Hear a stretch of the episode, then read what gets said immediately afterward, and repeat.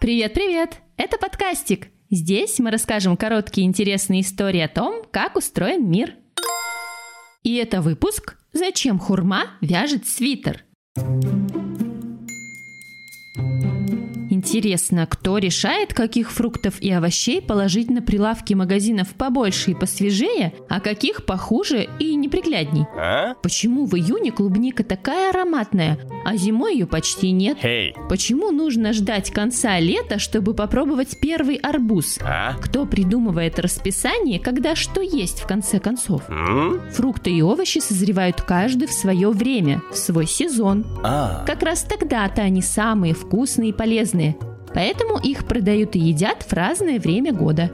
Как только за окном становится темно даже по утрам и ранним вечерам, в теплых странах созревают маленькие пахучие солнца – хурма и мандарины. Чтобы доставить ее в другие страны, хурму собирают еще крепенькой. По дороге она немного дозревает. Но если она и к вам домой попала немного крепковатая, ее лучше положить в холодильник. Там шкурка станет полупрозрачной и хурма перестанет вязать. Но что вязать? Носки? Свитер? Может, хурма связать шарф? Нет, хурма – это просто фрукт, без таланта вязания спицами или крючком.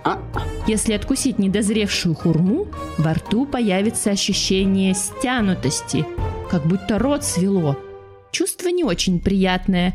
Оно возникает из-за особых веществ в кожуре хурмы. Они называются танины. Из-за них слизистая оболочка у нас во рту как бы стягивается. В зрелой хурме танинов почти нет, поэтому лучше есть спелые фрукты в свой сезон. Подписывайтесь на нашу группу ВКонтакте, читайте новости проекта и участвуйте в интересных заданиях.